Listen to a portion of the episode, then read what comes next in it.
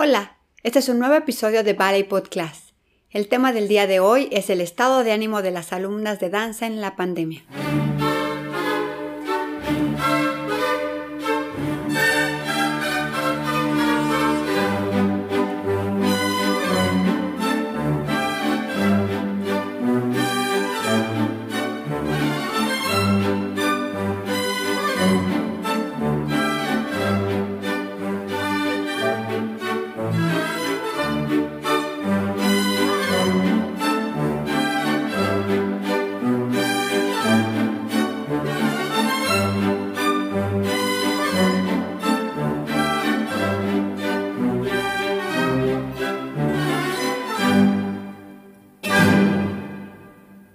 Gracias por acompañarnos nuevamente.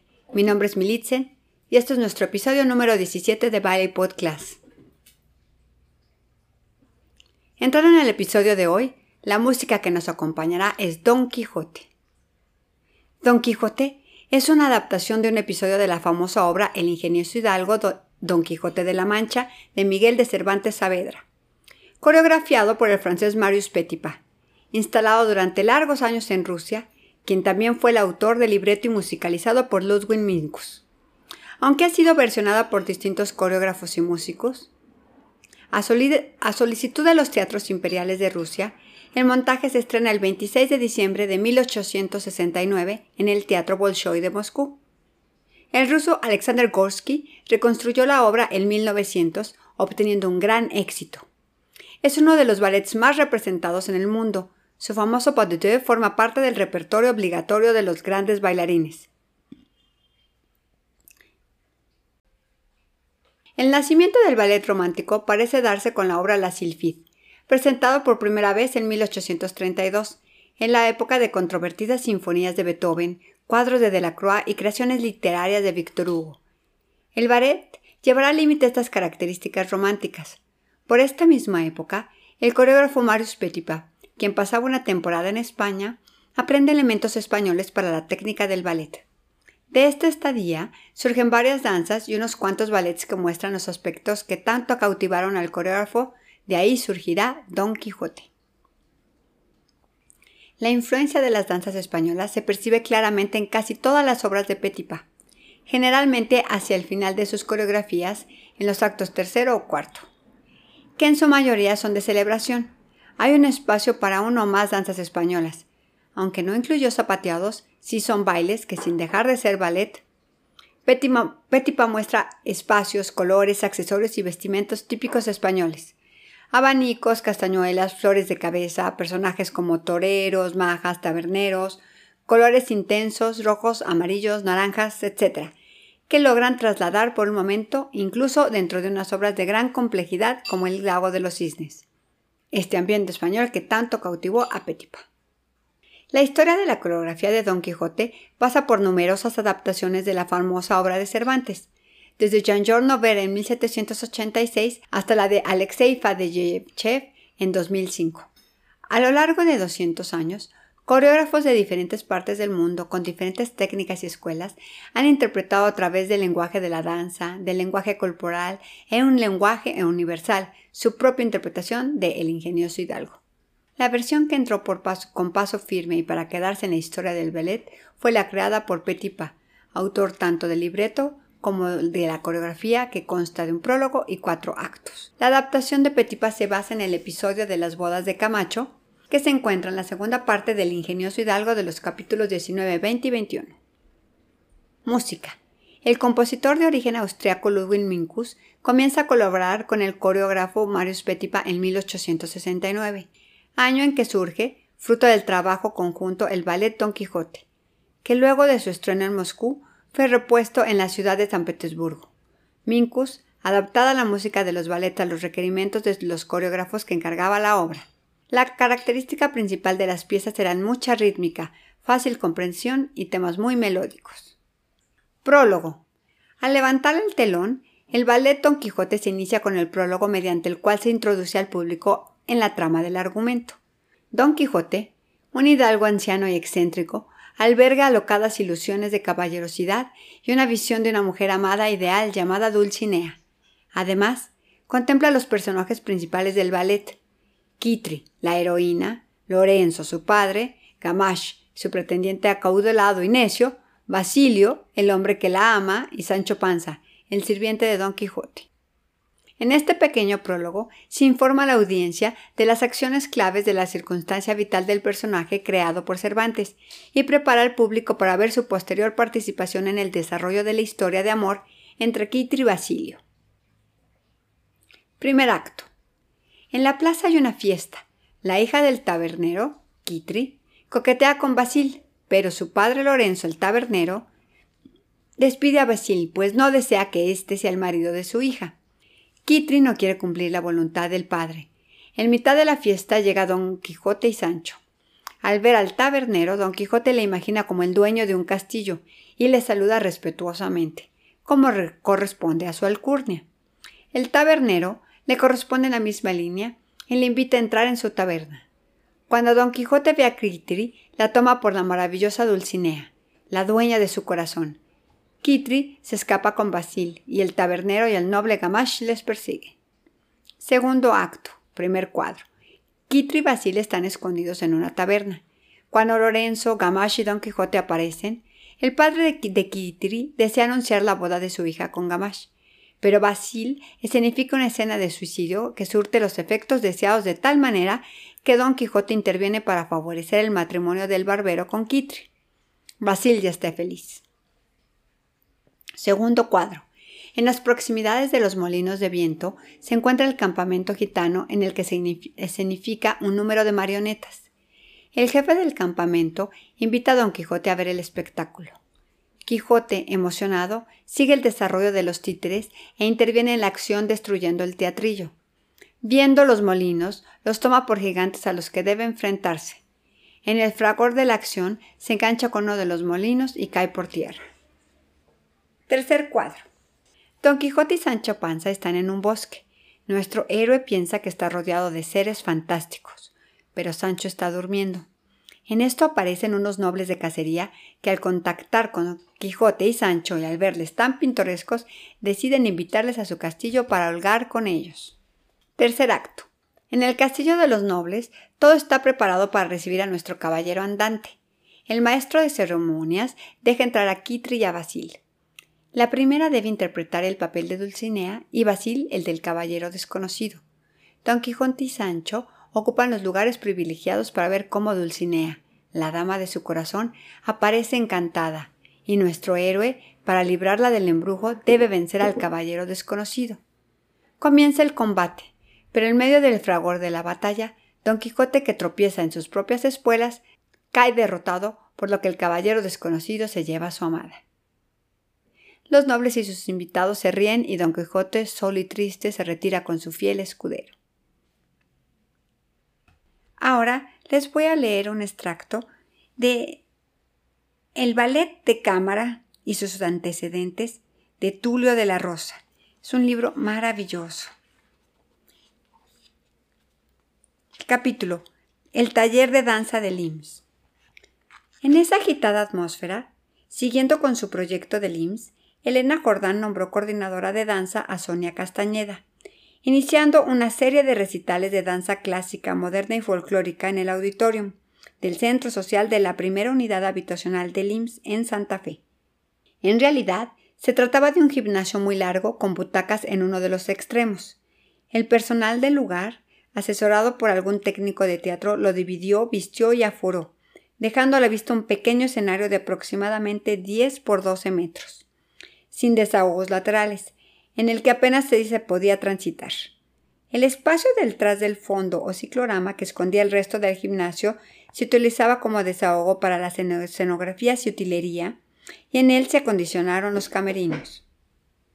Ahí, Sonia Castañeda y yo presentamos una suite de las sílfides para dos bailarines y los padres de la Bella Durmiente y Don Quijote, acompañados al piano por el joven maestro Francisco Escopedo. En esta modalidad de integrar un programa con solo una pareja de bailarines no era nueva.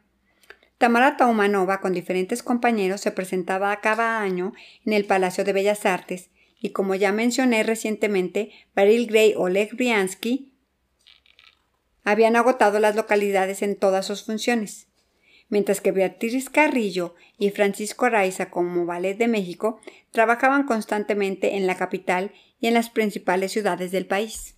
Poco después, Elena Jordán fundó el Taller de Danza del IMSS, primer laboratorio creativo de México, cuyo objetivo era promover la formación de otros grupos de danza y difundirlos entre los derechohabientes, quienes difícilmente podían asistir a las temporadas oficiales y populares que programaban en Limba o la UNAM. Los miembros fundadores de ese taller fuimos Elena Jordán, directora, Farnesio de Bernal, del Ballet Contemporáneo, Sonia Castañeda, bailarina invitada, y yo, miembro del Ballet Nacional de México. Contamos además con bailarines huéspedes como Raquel Gutiérrez, Luis Fandiño y Manuel Irán, y con la invaluable colaboración de Francisco Escobedo como pianista concertista, acompañante y asesor musical, y la del pintor Santos Balmori como consejero, crítico incondicional, colaborador y lector de textos cuando era necesario. Nuestro primer, nuestro primer programa mostró a un grupo que consideraba a la danza como un todo, cuyos bailarines interpretaban obras tanto tradicionales como contemporáneas, ofreciendo al espectador un amplio panorama de la danza teatral. Este primer programa estuvo integrado por un cuento, con música anónima de los siglos XII, XIII y XV, y coreografía, escenografía y diseños de vestuario de Farnesio de Bernal. Este fue realizado por los mismos bailarines con la generosa colaboración de la señora Ana María de Castañeda. Elena Jordán apareció como doncella. Farnesio como el caballero y yo como el dragón. El excelente equipo técnico a cargo del Auditorio de Santa Fe realizó la escenografía y el acompañamiento musical fue en discos de pasta que debíamos cuidar como oro en polvo. Dúo, conocido después como Vals Canalla o Vals Gigolo, con música de Offenbach, fue otro yocoso estreno de Farnesio de Bernal, quien lo bailó con Elena Jordán. Farnesio también repuso y bailó El Deportista, en un solo con música de Joaquín Gutiérrez Eras, que había sido estrenado por el Ballet Contemporáneo en el Palacio de Bellas Artes durante la temporada oficial en 1956. Por mi parte, además de realizar el montaje de los pas de y bailarlos con Sonia, monté un trío con música de Schumann que Elena bautizó como Trío de Amor, bailado por Sonia como Colombina, Farnesio como Perrot y yo como Arlequín. La función terminaba con la coreografía de Elena, Romeo y Julieta, que con música de Samuel Barber y percusiones ejecutados por ella misma en el prólogo, fue interpretada por Sonia, que fue Julieta, Farnesio, Romeo, con la bailarina huésped Raquel Gutiérrez, posteriormente sustituida por Elena como Capuleto y yo como Montesco. A pesar de que representaba todo un viaje llegar hasta el auditorio de Santa Fe, siempre estuvo repleto, con un público ávido y entusiasta. Sobre las distancias, en aquí, el 3 de agosto, apareció una nota muy ilustrativa de la época, escrita por Martín Galas Jr. Otro por allá, por los rumbos del auditorio municipal en pleno Chapultepec, se pondrá en circunvalación una nueva sala teatral bautizada con el nombre del recreo. La zona no va a parar por locales donde organizar espectáculos faranduleros.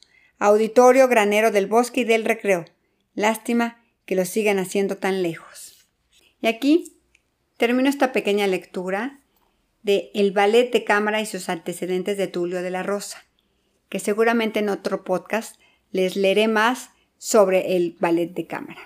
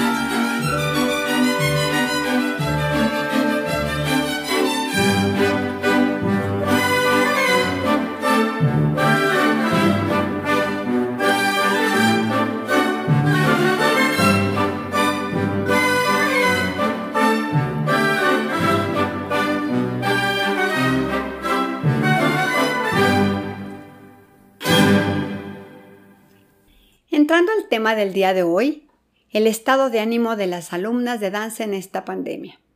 Ya 15 meses de la pandemia, donde todos hemos tenido que aprender nuevas experiencias, a adaptarnos a una nueva forma de vida. De un día a otro, aprendimos que lo que das por hecho un día ya no lo puedes tener. A valorar hasta el aire que respiramos y cosas que dábamos por sentado de un día, a otros no era posible acceder. En estos meses vivimos como maestras muchas experiencias y para mí era muy importante que quede plasmado las diferentes facetas que han vivido las alumnas de danza en esta pandemia. Hicimos una encuesta a alumnos de diferentes escuelas y al momento de leerlas nos conmovieron mucho tanto por el dolor que expresan como lo emotivo que es ver el amor que le tienen a la danza. Aquí les comparto las preguntas. 1. ¿Cómo cambió tu entrenamiento en danza al día las clases de forma presencial para tomar clases en línea. 2. ¿Qué ha sido lo más difícil de tomar clases en casa? 3. ¿Qué es lo que más extrañas de las clases presenciales de danza? 4. ¿Cuáles han sido las principales dificultades que has tenido que enfrentar al tomar clases desde casa? 5. ¿Cómo te ha afectado emocionalmente la contingencia por COVID? 6. ¿Cómo es que has logrado mantenerte motivado y con ganas de tomar clases de danza a pesar de que estás en línea. ¿Qué has hecho o en qué te has apoyado para no dejar la danza? 7. ¿Quién te ha apoyado durante este tiempo? ¿De qué forma te han apoyado? 8. A pesar de estas dificultades que has enfrentado en la pandemia, ¿hay algo positivo que hayas aprendido o vivido en general o respecto a la danza? Muy bien. Lo que aprendimos y podemos dejar plasmado son varios aspectos. De una forma maravillosa, vimos que una clase de danza no es solo un espacio para aprender a bailar. Va más allá de cuatro paredes y un piso, y un maestro enseñando a bailar. Los alumnos hablan de encontrar su pasión, de lo maravilloso que es convivir a mí, con amigos, de lo importante que es estar con sus maestros. Lo que han perdido o perdieron en sus momentos fue mucho. Los alumnos expresaron de la falta de condiciones adecuadas, por la falta de espacio, la barra, el piso y mucho sobre las fallas en el Internet. Pero aparte de eso, el no tener a su maestro para poder ser corregido. La sensación en la clase no es igual, casi como estar viendo un video por YouTube o algo así. Les fue mucho más difícil aprender, aunque, aunque se han adaptado mucho, no se siente igual y las direcciones del espacio fue de lo más difícil aprender y poderlas ejecutar. Extrañaron el poder moverse libremente, tanto por el tamaño del espacio o para poderse desplazar, y el que ahora se sienten observados por sus familiares. Extrañaron estar con sus amigos y maestros. Lo que más me ha preocupado en estos meses, y viví con mis alumnas, es el aspecto emocional. Muchas presentaron y aún presentan síntomas de depresión, algunas con crisis de ansiedad, momentos incontenibles de llanto, estrés, falta de energía, enojo y sobre todo apatía y sueño. Cada uno con sus palabras reflejan el dolor que sienten o sintieron al perder la danza en su salón de clase. Algunos hasta sentir que su amor por la danza se ha guardado por un momento. Las alumnas expresaron que perdieron su nivel técnico. Perdieron la técnica sobre todo en algunas secciones que requieren un buen piso y el espacio, así como el alegro o la danza. El rendimiento bajó mucho y por lo mismo el estado de ánimo ha sido muy bajo. Sienten que solo se trató de mantener la técnica y no mejorarla. Por supuesto, esto tiene muchos factores, desde las condiciones del espacio, etc.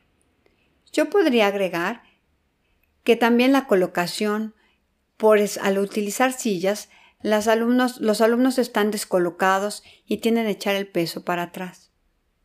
También la cantidad de horas disminuyó al ser ahora las clases en línea. El estar en pisos no adecuados han incrementado las lesiones y por lo mismo se han tenido que adaptar las secciones de brincos, no sé, ya sea pedirles tenis o disminuir el estrés por el rebote, incluso modificar los ejercicios, hacerlos, no sé, más tera tera, así como glissades y no tanto gran alegro. Comentan que no se disfruta igual y a algunas se les ha hecho muy pesado, casi una obligación el poder entrar a clase.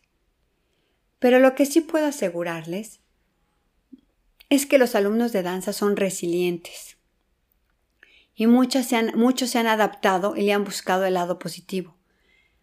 Aunque yo siento que los alumnos que no han tenido alguna actividad presencial, tanto en la danza como en salida incluso al parque o algún otro ejemplo, justo al cumplir un año en la pandemia les bajó mucho el estado de ánimo. La mayoría de los alumnos encontraron apoyo en sus maestros, familia y algunos apoyos en personal profesional. A mí me tiene muy preocupada esto hace varios meses y en muchas ocasiones he sugerido apoyo profesional, incluso lo he mencionado en otros podcasts, tanto para maestros como para alumnos. Algunos recursos que utilizaron para poder motivarse fueron el estarse centrando en el futuro o en metas cortas, valorar lo poco que tienen, que han ganado flexibilidad, y me refiero tanto física como mentalmente, y al hacer la clase así como una lupa y poderse ver en la pantalla, han podido reflexionar sobre la técnica y la postura. Aquí destaco las estrategias de cada maestro, pues algunos mencionaron que participaron en competencias internacionales y muchos en masterclass con figuras internacionales, cursos con maestros que no hubieran tenido oportunidad de vivirlos si están en su lugar de origen. Yo en particular Ahora puedo administrar mejor mi tiempo desde que trabajo muchas clases virtuales y las puedo combinar. No para todos ha sido igual, pero tengo mucha fe que poco a poco saldrá una luz y podrán todos volver a disfrutar la danza, los festivales y hacerlo con tanto entusiasmo que el tiempo se va a recuperar. Les deseo mucha suerte y les envío un gran saludo.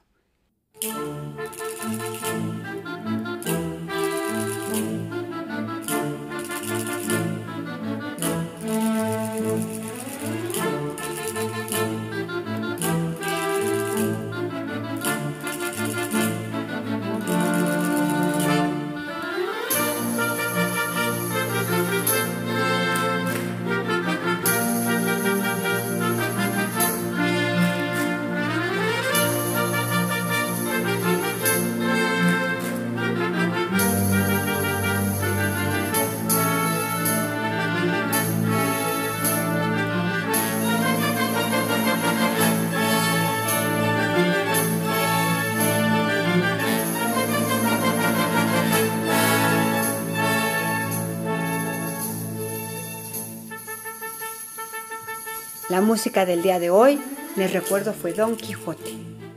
Agradezco infinitamente a Adriana Negrete Ponce del León, quien me guió en todo momento para la realización de este podcast. Y a todas mis amigas y maestros que me ayudaron a difundir esta encuesta con muy buena participación de varias escuelas y que sin ellos no hubiera podido hacer esta investigación. Agradezco su compañía y los espero en nuestro próximo episodio. El podcast está en las diferentes plataformas, Apple Podcast, Spotify, Google Podcast, así que suscríbanse para que reciban una notificación en cuanto esté disponible nuestro nuevo episodio. Y háganme llegar sus comentarios en la página militzen.mx, los cuales son muy valiosos para nosotros.